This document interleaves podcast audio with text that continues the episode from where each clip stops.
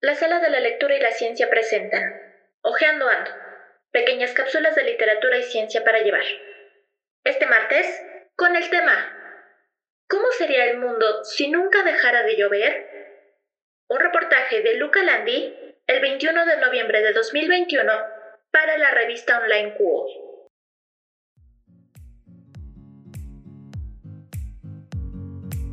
Mao Ram, ubicado en el estado de Meghalaya, en India, se considera el lugar más húmedo del mundo. Recibe una precipitación anual de 11.871 milímetros. La palabra Mega Alaya significa morada de las nubes. Mega, nubes y Alaya, morada. Tres tribus, los Casis, los Jaintias y los Garos, pueblan en este estado de bosques exuberantes, donde vive una riquísima diversidad de animales y un cuarto de las 1.200 especies de orquídeas nativas de la India. El terreno montañoso de Mao Ram dirige los vientos monzónicos cálidos y húmedos hacia el norte, y los que vienen de la bahía de Bengala viajan al sur.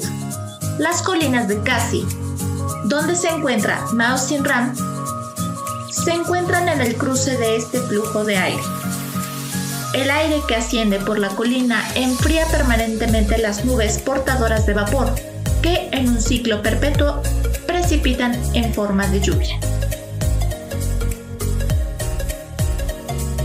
Las altas precipitaciones hacen que la región tenga numerosos ríos y cascadas y resulta uno de los paisajes naturales más bellos del mundo. Los habitantes de Mao Ram se han adaptado a las condiciones de humedad. Entre muchas de las prácticas habituales, hacen cubiertas con cañas en forma de canasta para refugiarse de la lluvia mientras trabajan en el campo. Sin embargo, no todo es esplendor en un mundo bajo la lluvia. La vida vegetal que depende de la luz solar y cantidades limitadas de agua tiene graves problemas de supervivencia.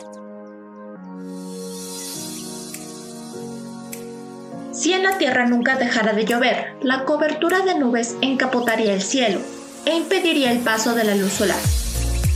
Esto mataría gran parte de la vegetación, incapaz de hacer la fotosíntesis, de la que dependemos para obtener oxígeno respirable. La muerte de las plantas generaría algo parecido a la eutrofización que ocurre en el Mar Menor. El fitoplancton impide que la luz solar llegue al fondo y las plantas se mueren y pudran. En la Tierra, con un cielo permanentemente gris, la vegetación también desaparecería. Vegetación también incluye los cultivos, que resultarían afectados, y sin cultivos ni pastos, el siguiente paso del efecto mariposa sería la escasez de alimento para todos, animales y humanos.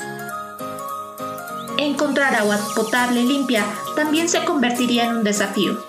Las inundaciones extremas arrastran contaminantes peligrosos que llegan a nuestros lagos, ríos y embalses, lo que impulsaría la propagación de enfermedades. Luego están los deslizamientos de tierra provocados por la erosión e incluso aumentarían los terremotos causados por rocas sueltas. El cambio climático trae consigo la multiplicación de los eventos extremos, entre ellos las lluvias torrenciales.